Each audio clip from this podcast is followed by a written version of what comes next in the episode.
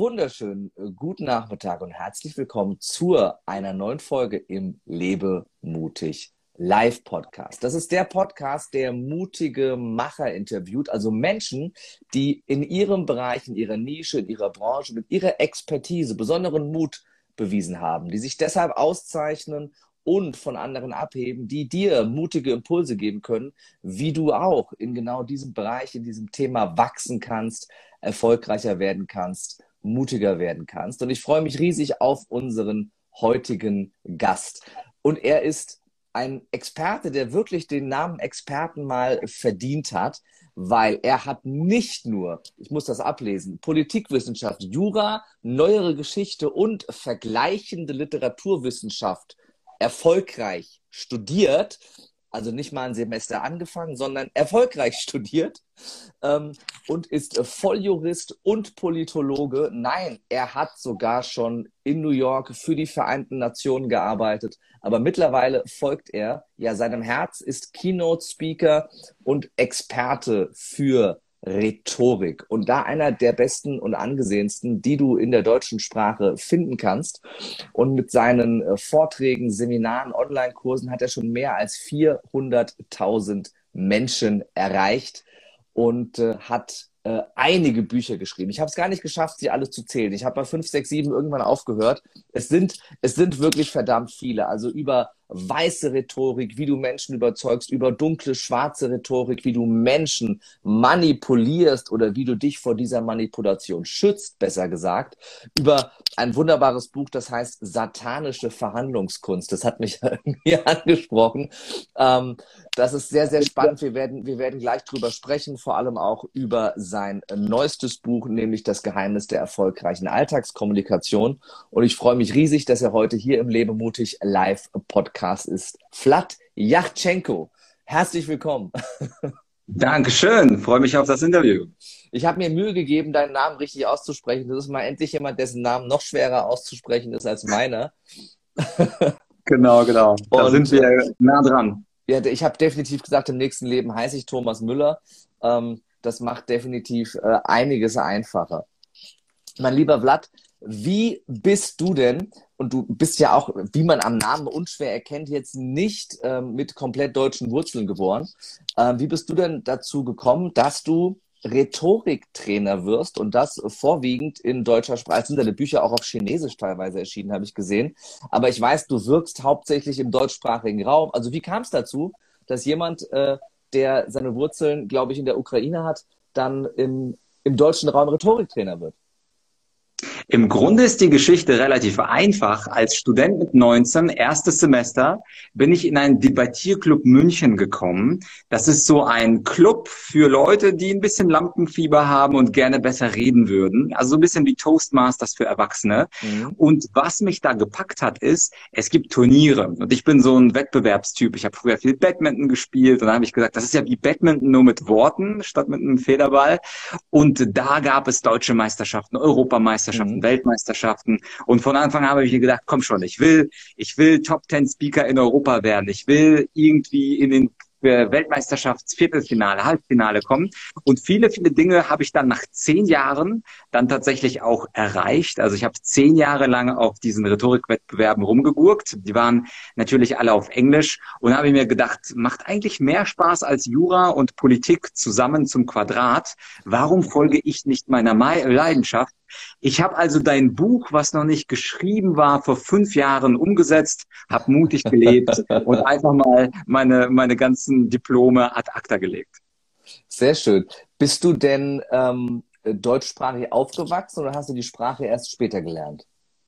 Äh, ich bin äh, russischsprachig aufgewachsen aus der mhm. Ostukraine und kam dann mit zehn nach Deutschland, mhm. hat da kein Wort Deutsch gesprochen, aber mit der Zeit, äh, man kennt es ja, mit der Zeit äh, lernt man.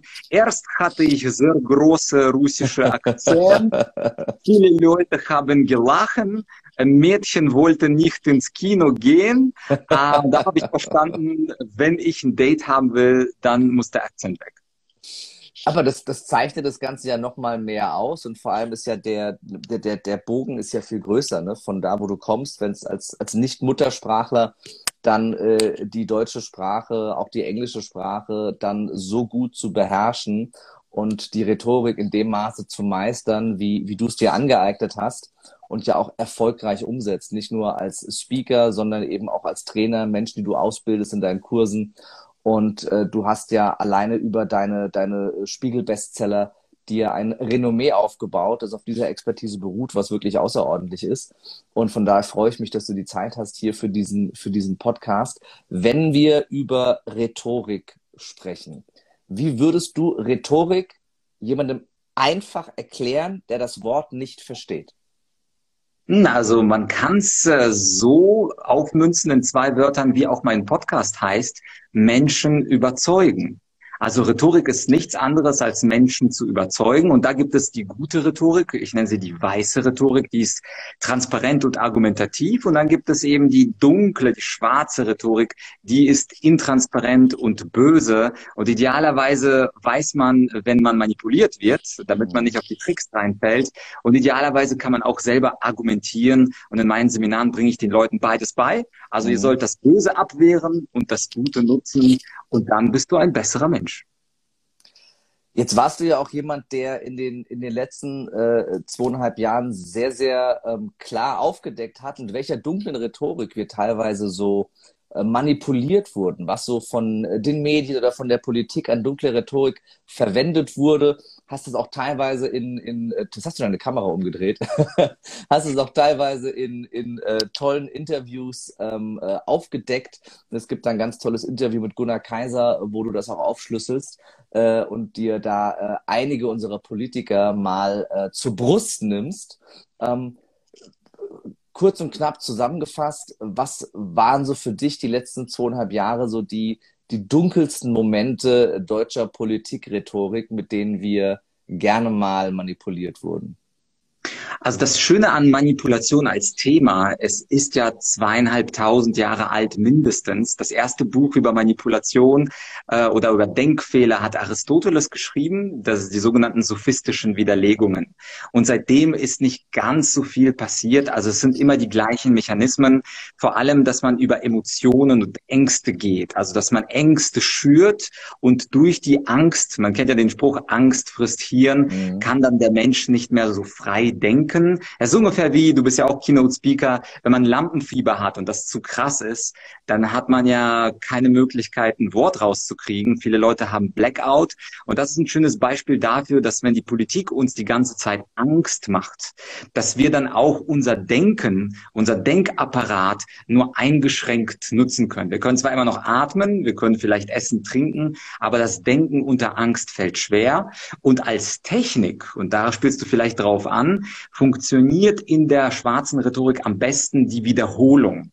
Man schreibt sogar Napoleon, dem großen Napoleon Bonaparte zu, dass er gesagt haben soll, es gibt nur ein rhetorisches Stilmittel, die Wiederholung, die Wiederholung, die Wiederholung. Und es mhm. wurden uns ja von Anfang an der Krise mit den traurigen Augen von Karen Mioska von den Tagesthemen und vielen anderen wurden ja immer diese gleichen Balken gezeigt, die nach oben gegangen sind, wo gar nicht klar war, was bedeutet dieser Balken? Sind diese Inzidenzwerte überhaupt relevant? bedeutet Inzidenz gleich krank, bedeutet krank gleich schwer krank, bedeutet schwer krank gleich Intensivstation. Und das hat niemand wirklich aufgedröselt, bis auf ein paar mutige YouTuber. Und diese Wiederholung der Balken, Wiederholung der Gefahr, Wiederholung des Wortes Pandemie, Wiederholung des Wortes Bergamo, das Ganze funktioniert in Kombination mit schrecklichen Bildern sehr, sehr gut. Und die Politiker haben so eine schöne, unheilige Allianz mit den Medien geschlossen. Für die Medien ist ja sowieso, je mehr Blut, je mehr Tote, desto besser sind die Verkaufsauflagen und Klicks. Und für Politik ist auch super, je mehr Panik, desto mehr Macht akkumuliert der Staat. Stichwort Ministerpräsidentenkonferenz. Ich habe ja auch Jura studiert.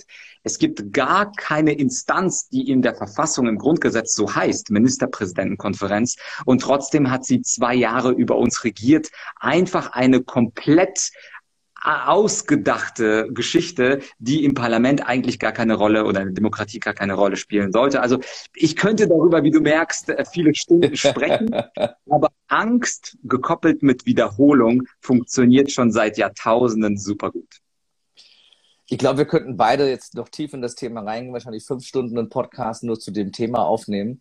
Ähm, aber zu dem Thema ist hinlänglich, soweit ich das glaube, alles gesagt äh, in den letzten zweieinhalb Jahren und die Informationen, wenn man sie sich ziehen möchte, sind frei zugänglich in deinem Podcast, in meinem Podcast und darüber hinaus.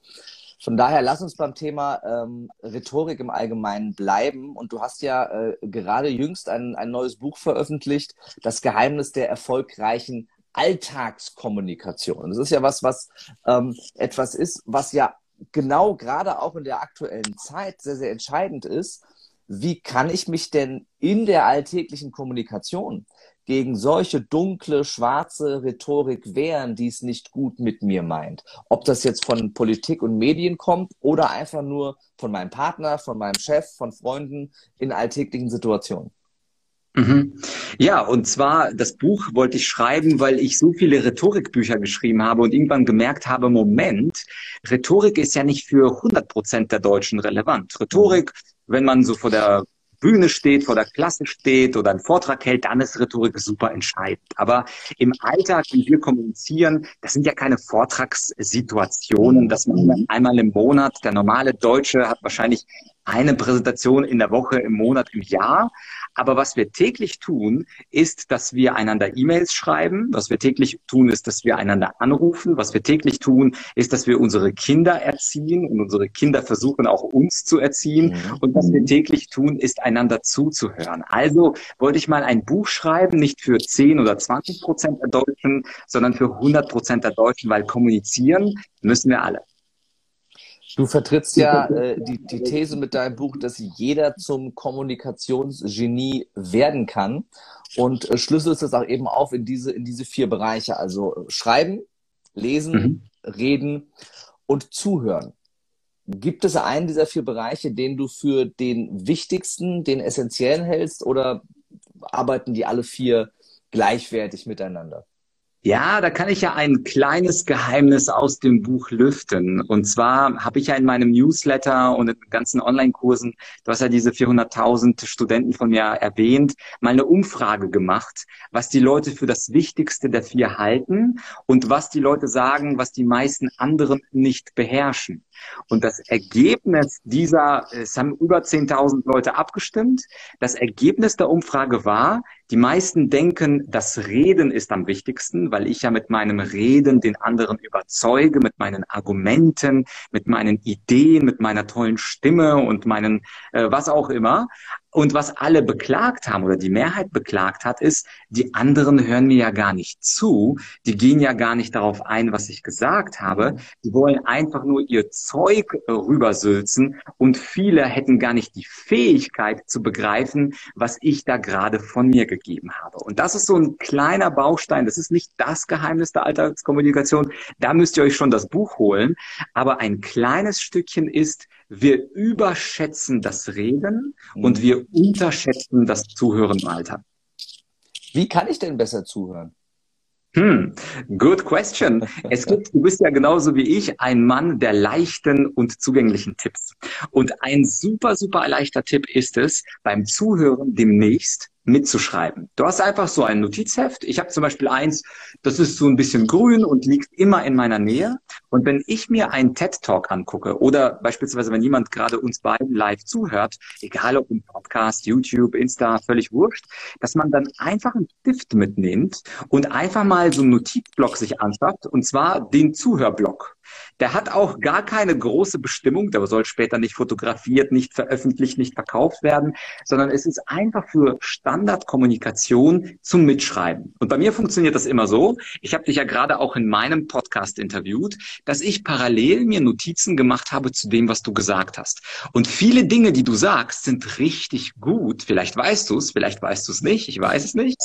Aber diese guten Dinge, die ich zum ersten Mal höre, die will ich nicht verpassen. Also der einfachste und leichteste Tipp ist es, jedes Telefonat, jeder Zoom-Call, aber auch jedes Weiterbildungsinterview wie dieses hier einfach mal mit einem Stift zu verfolgen. Natürlich nicht alles mitzuschreiben, aber ich habe beispielsweise bei dir, ich habe nochmal gezählt kurz vorher, elf Stichpunkte aus unserem Interview mitgenommen und die habe ich in meinem Zuhörblog notiert und das trainiert dich dass du aktiver zuhörst, weil du musst ja mitschreiben. Du musst dich aktiv mit dem Gesagten auseinandersetzen. Und das funktioniert im Business, aber genauso auch mit dem Privatleben. Also wenn mhm. beispielsweise deiner Mutter telefonierst oder deinem Bruder, die haben ja auch was zu sagen. Und da einfach im Zuhörblog zu sagen, ich höre noch aktiver zu. Sondertipp, ich würde es niemandem sagen. Weil sonst lachen dich die Leute aus und sagen, äh, bist du irgendwie äh, lethargisch? Was ist denn ja. mit dir los? Wieso, wieso schreibst du mit? Bist du blöd oder was? Ja. Aber wenn du schweigst, das hört ja niemand, das sieht ja niemand, äh, machst du dir einfach Notizen und hörst so besser zu. Kann ich bestätigen aus unserem Podcast eben. Also es ist ja auch ein Ausdruck der Wertschätzung, wenn du feststellst, der andere schreibt sich was dazu aus, weil er deinen Worten entsprechend Gewicht gibt. Ne? Das heißt, wenn ich mir eine Notiz mache, dann äh, bestätigt es ja auch genau, das, was du gesagt hast. Das mit dem, mit dem äh, Blog, ähm, finde ich, es ist eigentlich so simpel. Ich meine, bei mir sind das die, die berühmten Zuhör-Podcast, äh, äh, äh, wie heißen sie hier, ähm, Post-its. Ähm, ich man notiere mir immer so zwischendrin in Telefonaten Dinge, die ich wichtig finde auf Post-its, was natürlich keine besonders gute Struktur hat. Ähm, aber ne, so verarbeite ich das dann, baue das ein, notiere es mir dann nochmal irgendwo anders. Natürlich ist es auch nochmal sehr, sehr genial, sich einfach ein Buch, so, so ein Schmierblock dafür zu nehmen, wo man nur das reinschreibt. Dann hat man es äh, immer beieinander und kann auch immer wieder darauf zugreifen. Sehr, sehr guter Tipp. Das heißt, wenn ich ähm, beim Zuhören anfange, wie gehe ich denn dann den nächsten Schritt? Ne, Gerade wir, wir reden ja viel, aber in der heutigen Zeit schreiben wir auch viel. Das heißt, wir nutzen ja viel Short Messenger, WhatsApp oder eben mal bei, bei Instagram zwischendurch. Und dann haben wir auch so viele verschiedene Kommunikationswege. Ne? Mal schreibst du bei, bei WhatsApp, dann schreibst du nochmal bei Telegram, weil du da was weitergeleitet hast, dann schreibst du auf einmal bei Instagram oder im Facebook Messenger und kommst ja auch völlig durcheinander. Irgendwie so geht's mir immer. Wo, wo, wo, wo war denn jetzt der letzte der letzte Ansatzpunkt zu dieser Kommunikation. Hast du da einen Tipp, wie man für sich selber dieses äh, Kommunikationsgeheimnis meistert äh, in der Fülle der verschiedenen Wege, die wir heutzutage haben. Ja, ich glaube, es gibt, du hast recht, super viele Kanäle. WhatsApp, Telegram ist ja eher privat. Vielleicht gehe ich mal auf E-Mail ein, weil E-Mails wirklich das ist, was uns am meisten nervt, wo wir den Posteingang einschalten und denken, oh mein Gott, das sind ja wieder 45 Mails, wie soll ich mich denn da durchkämpfen? Und die meisten Leute haben keine Ahnung, wie man eine richtig gute E-Mail schreibt. Natürlich gibt es im Buch ganz, ganz viele Tipps. Und zwar habe ich über zehn beste E-Mail-Tipps gesammelt, aber drei drei will ich mir halt geben. Und jetzt alle, die aufgepasst haben, am besten Zuhörblock und boom, gleich die drei Punkte mitschreiben. Punkt Nummer eins. Damit die Mail spannend ist und geöffnet wird, überlege dir 30 Sekunden den Betreff. Warum 30 Sekunden? Äh, der Betreff entscheidet, ob jemand Bock hat auf die Mail. Gleichzeitig bist du aber natürlich auch niemand, der wie ein Schriftsteller sich zwei Monate über einen Gedichtnamen Gedanken machen kann. Aber der erste Betreff ist meistens Schrott. Überleg dir, was ist für den anderen spannend. Und allein das wird deine E-Mail schon um 20 Prozent verbessern. Denn die Betreffe, die ich bekomme, zum Beispiel heute, ich will ja niemanden angreifen, aber die sind langweilig. Ich will die löschen. Ich will die gar nicht aufmachen. Und genau deswegen ist es wichtig, dass der erstens der Betreff stimmt. Das zweite ist, dass ich meine Hauptbotschaft nicht irgendwo, sondern im ersten Satz platziere. Es sei denn, ich muss noch jemanden kurz begrüßen. Sehr geehrter Herr Müller, freut mich, dass wir wieder seit der Messe XY in Kontakt sind. Und dann sofort kommt die Hauptbotschaft. Denn viele Leute haben beim Deutschlehrer gelernt, das beste Argument soll am Schluss kommen. Nun sind aber Deutschlehrer, Kerem, keine guten Rhetoriker, sondern Deutschlehrer sind gute Deutschlehrer. Das heißt also, was wir beim Aufsatz gelernt haben, das Entscheidende, das Wichtigste soll zum Schluss, das stärkste Argument im Aufsatz, das muss in der E-Mail an den Anfang. Und wenn ich das mache, wenn mich also jemand gleich mit der Hauptbotschaft abholt, dann weiß ich, worum es in dieser E-Mail geht. Also das ist ein einfacher zweiter Punkt. Und der dritte Punkt ist, habe am Ende einen Call to Action. Jeder, der ein Marketing-Spezialist ist, weiß, Call to Action, eine deutsche Handlungsaufforderung. Klingt nicht so cool. Und da vergesse ich manchmal auch, also wenn, wenn, wenn, wenn ich E-Mails lese, dann vergesse ich, okay, die Mail, was soll ich denn jetzt machen? Soll ich ihm das weiterleiten? Soll ich den Anhang nochmal in PDF senden? Und dann fragt man sich, wofür ist die Mail überhaupt da gewesen? Ich war ja sowieso nur in CC, also was soll das Ganze? Und mit diesen drei Tipps Also 30 Sekunden Gedanken machen über den Betreff. Die wichtigste Botschaft im ersten Satz und einen Call to Action, eine Handlungsaufforderung. Wenn du das beherzigst, lieber Zuschauer, dann ist deine Mail doppelt so gut wie vorher. Und wir sind, wenn wir ehrlich sind, schuldig daran, dass wir nicht vernünftig schreiben können. Hat uns aber auch niemand beigebracht. Deswegen ja auch das Buch Das Geheimnis der erfolgreichen Alltagskommunikation. Sehr, sehr wertvolle Tipps nochmal auf den Betreff, weil es eine Frage ist, die ich mir sehr oft stelle was funktioniert besser, ein kurzer Betreff oder ein längerer Betreff? Ah, es ist, glaube ich, ungefähr äh, ähnlich wie bei der Sexualität. Auf die Länge kennen kommt es nicht an, sondern auf die Technik. Und äh, bei der Technik, wir haben ja gerade auch kurz mal die dunkle Rhetorik angesprochen. Etwas, was emotional ist, funktioniert am besten. Mhm. Äh, aber etwas, was einen Nutzen verspricht, äh, äh, funktioniert am zweitbesten. Das heißt, mhm. wenn ich zum Beispiel eine wichtige Mail schreibe, zum Beispiel an meinen Verleger, mhm. ich versuche das emotional zu machen, wenn aber emotional ein bisschen zu billig oder zu ja unpassend wirkt, dann versuche ich die zweite Variante und das ist den Nutzen sofort rauszustellen. Und dieser Betreff, diese E-Mail wird geöffnet. Also da mhm. unbedingt beachten, weil viele Leute, es ist ein offenes Geheimnis, löschen Mails, weil der Betreff zu langweilig ist. Absolut, ich gehöre selber dazu. Also ja. bei, der, bei der Masse an Mails, die wir heutzutage bekommen, äh, müssen wir definitiv, äh, also muss ich aussortieren. Das ist sonst äh, zeitlich gar nicht mehr zu bewältigen, das alles ähm, unter einen Hut zu bekommen. Ja. Lieber Vlad, jetzt waren wir beim äh, Zuhören. Wir waren gerade beim äh, E-Mails schreiben, also besser schreiben. Der zweite Punkt aus deinem Buch. Lass uns doch über den dritten noch kurz sprechen, nämlich das besser reden. Was hast du für einen Tipp mit dabei, wie wir das Reden in der Alltagskommunikation verbessern können, um besser das zu erreichen, was wir mit der Kommunikation am Ende erreichen möchten? Ja, also viele, viele Leute können viele, viele Behauptungen aufstellen, was sie glauben, was sie denken, was das Statement ist. Aber am Ende sind alle Menschen, Kerem, weilsüchtig. Was bedeutet weilsüchtig? Wir wollen wie kleine Kinder wissen, ja, aber warum ist es so? Aber warum hat Kerem jetzt sein neues Buch geschrieben? Aber warum hat er da diese eine Wutrede? Und warum hat er überhaupt Blatt eingeladen? Und warum hat Blatt irgendeine Eule hinter sich hängen? Bedeutet also, wir alle wollen am besten den Grund wissen für eine Behauptung, für ein Statement, für ein Verbot, für eine Werbung. Was ich aber auch als Argumentationstrainer immer in meinen Seminaren beobachte, ist, die Leute vergessen die Begründung. Und das ist für mich als Argumentationstrainer fatal. Da gehen bei mir die Alarmglocken hoch. Du kannst keinen Menschen überzeugen, wenn du keine Begründung aufbaust. Und hier noch ein Zusatztipp. Die Begründung sollte idealerweise nicht aus einem Halbsatz bestehen, sondern idealerweise aus zehn Sätzen. Das ist so meine bekannte Zehn-Sätze-Regel. Die kennen meine Schüler alle oder meine Studenten oder meine äh, Kunden, wie auch immer ich sie nennen mag. Weil wenn ich zum Beispiel nur sage, Kerem, dein neues Buch ist gut, weil das Thema Mut einfach in der heutigen Zeit wichtig ist. Naja, da frage ich mich, okay, es ist zwar ein Weil drin, weil das Thema Mut in der heutigen Zeit wichtig ist, aber als Zweifler würde ich sagen, ja, aber warum ist denn das Thema Mut in dieser heutigen Zeit wichtig? Und dann könnten wir auf den zweiten Schritt gehen und sagen, weil die meisten Leute Angst haben, gegen Corona-Maßnahmen den Mund aufzumachen.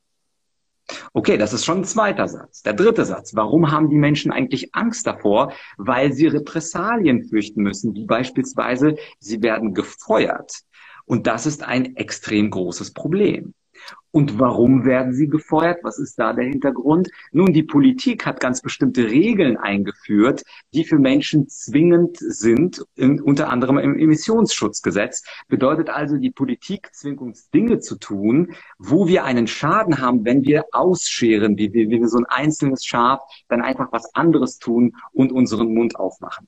Und da bin ich jetzt schon bei Satz Nummer vier. Und das ist schon so ein bisschen klarer, was ich meine, warum dein Buch Lebe mutig. Und ich freue mich, dass es nicht 2019 rauskommt, Kerem, sondern dass es 2022 rauskommt. Das ist so wertvoll heute, weil so viele Menschen den Mut brauchen, um gegen die Corona-Maßnahmen, unter anderem, das ist nicht das Einzige, es gibt den Ukraine-Krieg, es gibt die Inflation, es gibt vieles, worüber man sich beschweren soll, aber dieses Mund aufmachen, mutig dagegen sein und sich nicht, nicht einfach nur zurückziehen, deswegen finde ich dein Buch gerade heute so wichtig. Und hier sieht man, die These war, äh, Kerems Buch ist wichtig, sollte man lesen.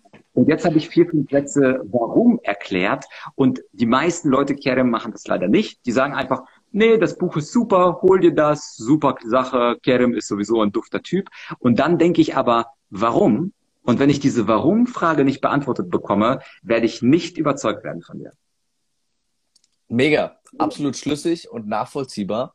Und da darf sich jeder mal Gedanken machen, wenn er etwas erreichen möchte in der Kommunikation. Warum will ich das eigentlich erreichen? Und da kann ich es auch meinem Gegenüber entsprechend vermitteln. Und ähm, damit möchte ich gerne noch auf den vierten Punkt eingehen aus deinem Buch. Und das finde ich den, den spannendsten Punkt, weil ich mir darunter jetzt noch gar nicht so viel vorstellen kann, weil ich mir denke, es kann ich doch, weil der heißt besser lesen. Wie kann ich denn besser lesen?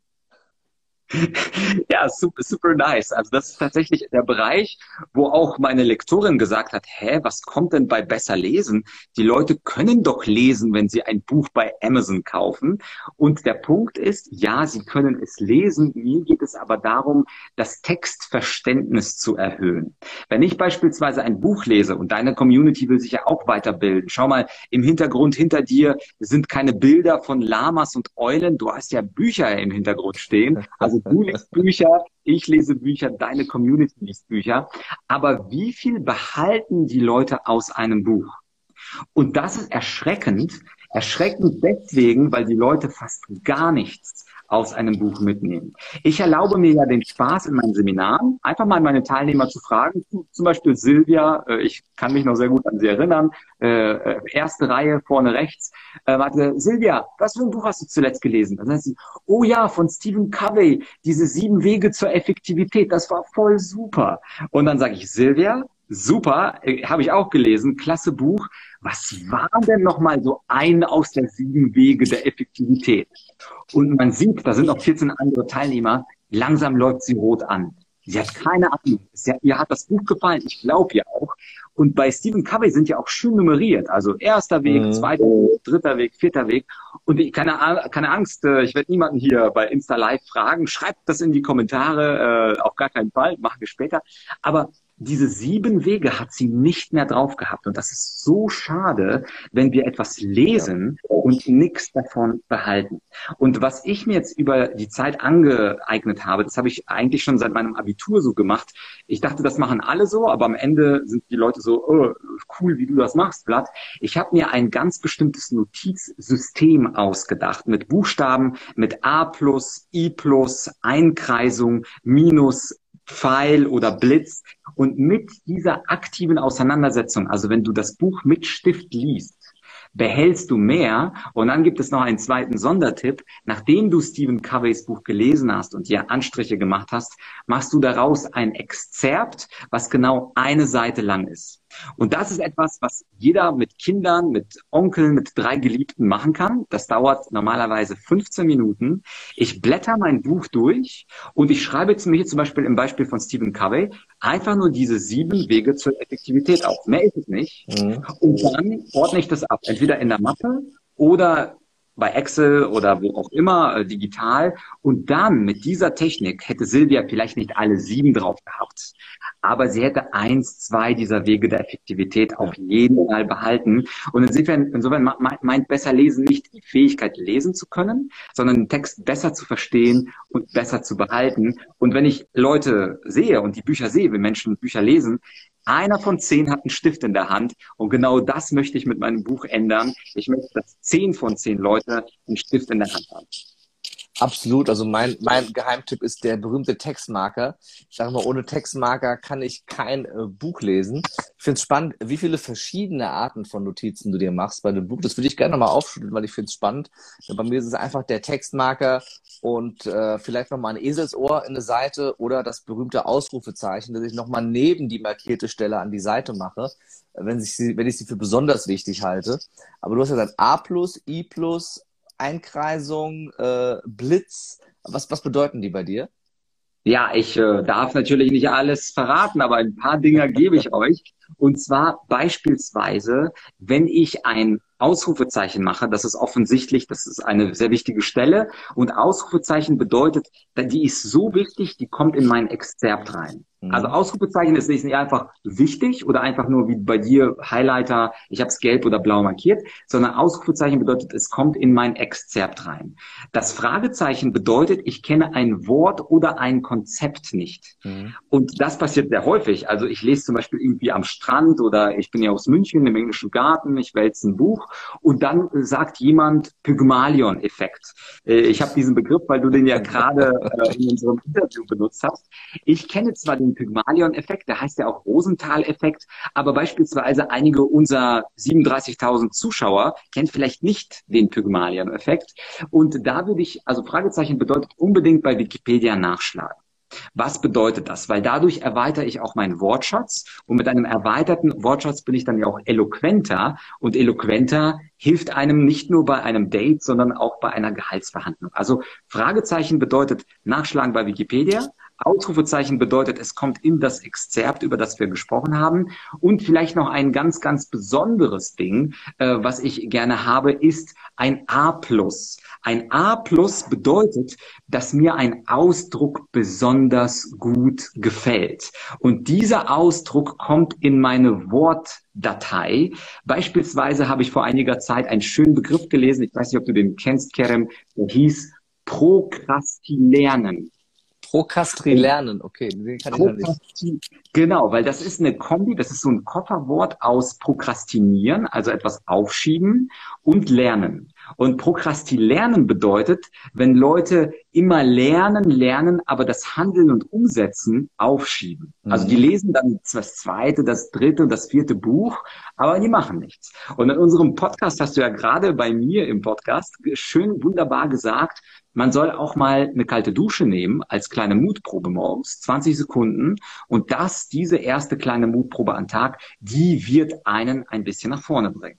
Wenn ich jetzt so ein Prokrastilerner wäre, würde ich mir dieses Podcast, diesen Podcast anhören, sagen, nette Idee und dann sofort in den nächsten Podcast und niemals in die Umsetzung kommen. Und dieses Wort Prokrastilernen habe ich neu gelernt. Da habe ich also ein A plus und A mhm. steht für Ausdruck, also ein besonders schöner Ausdruck. Und dann packe ich den in meine Wortdatei mit schönen Ausdrucken. Das sind jetzt so drei, vier Dinger. In meinem Buch gibt es ein bisschen mehr. Es soll ja Kerem ja auch noch einen Grund geben, sich das Buch bei Amazon zu besorgen, oder? Ja, es hat ja 178 Seiten. Ich glaube, noch haben wir sie nicht alle durch in unserem, in unserem Interview. Und äh, wenn du äh, Lust hast auf das Thema erfolgreiche Alltagskommunikation und das Geheimnis dieser erfolgreichen Alltagskommunikation lernen willst, in all den vier Bereichen, also besser lesen, besser schreiben, besser reden und besser zuhören, dann geh auf Amazon, bestell dir das Buch vom lieben äh, Vlad Yachtchenko. Ich gebe mir immer Mühe, den Namen richtig auszusprechen. Ähm, und äh, dann äh, denk dran, dass du es auch richtig liest. Ne? Nimm dir den Textmarker, den Stift dazu, mach dir Notizen und die die die schöne Wortausdrucksdatei, die finde ich die finde ich super. Ich glaube, da fehlt mir so ein bisschen die blaue Persönlichkeitsstruktur zu, das dann ne, dann so äh, diszipliniert auch wirklich immer umzusetzen. Ähm, das ist das bewundere ich. Das ist äh, ganz so, so geht's nicht verloren. Das ist ganz großartig. Und ähm, das ist bei mir, äh, geht so als in, in Notizen im Handy dann irgendwann. Ich gucke dann aber, ist auch total, man überrascht sich selber, man guckt so die Notizen durch und auf einmal findest du eine Notiz, die ist sieben Jahre alt, da hast du dir mal ein geiles Wort aufgeschrieben, denkst dir, Mensch, an das Wort wollte ich mich die letzten sieben Jahre erinnern, jetzt habe ich es wieder. Ähm, ganz, ganz wertvolle Tipps vom absoluten äh, Profi. Und ich meine, das ist ja auch was, das darf sich jeder mal äh, zu Herzen nehmen. Weil im Grunde genommen ist es ja total einfach. Es sind ja jetzt wirklich keine keine übermenschlich neuen Ideen. aber das mal wirklich auf den Punkt zu bringen und umzusetzen, ist am Ende, sind es die Kleinigkeiten, die den Unterschied machen. Ich meine, du hast so viele verschiedene abgeschlossene Studiengänge, was ja, wozu ja ein gewisser Fleiß, eine gewisse Disziplin gehört, aber auch eine gewisse Lernstruktur, die man sich selber aneignen darf, um das zu bewältigen. Das hast du jetzt hier nicht irgendwie mal äh, äh irgendwas, äh, weiß ich nicht, äh, ähm, aus Jux und Dollerei studierst, sondern so Dinge wie Politwissenschaften oder Jura, was da jetzt schon ein bisschen Substanz hat. Ja, das ist ja schon, da darf man ja ein bisschen was, darf man ja ein bisschen was ähm, sich durch ähm, durchexerzieren an Wissen, an Büchern. Und ich glaube, da kann man ganz, ganz viel von dir lernen. Fand ich ganz großartige Tipps von dir. Ich möchte gerne noch eine Frage aufgreifen, die im Laufe des Podcasts kam zum Thema der dunklen Rhetorik, also die manipulative Rhetorik, ähm, die uns negativ manipulieren soll, irgendwo hin, wo uns der Manipulator gerne haben möchte. Und die Frage war, ob es dazu eine besondere Intelligenz braucht, um dunkle Rhetorik zu durchschauen. Hm. Also es braucht tatsächlich bei den meisten Dingen im Leben, wie du richtig gesagt hast, gar nicht hervorragende Intelligenz von Albert Einstein, sondern ein wenig Disziplin. Und es gibt da diese Vokabeln, also neben dieser Vokabelliste, Wortliste, die ich habe, gibt es auch bei mir eine Liste an Scheinargumenten. Und man muss die natürlich kennen. Also wenn ich zum Beispiel jetzt mit jemandem mich unterhalte und der bringt ein Strohmann-Argument.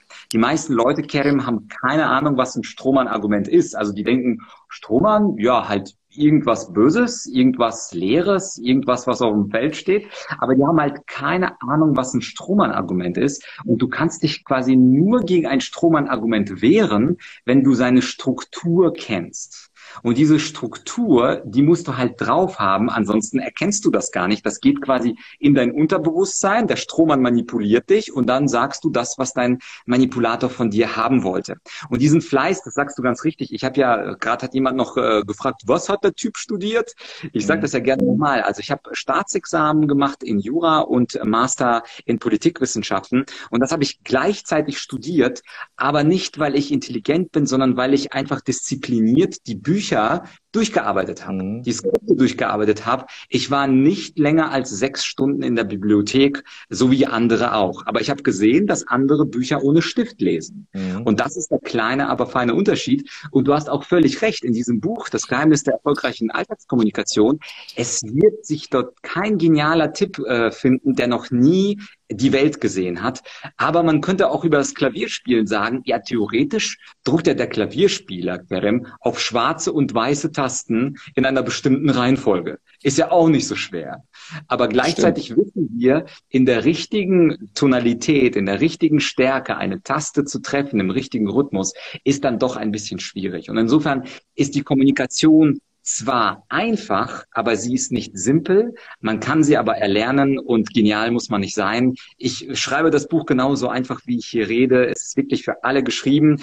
Mein Buch Schwarze, dunkle Rhetorik ist ein bisschen komplizierter. Da gibt es wissenschaftliche Studien. Aber dieses neue Buch hier, das kann man sich einfach auch am Strand von Malle neben dem Megapark reinziehen. Das geht gut ins Hirn. Hauptsache, man hat einen Stift dabei.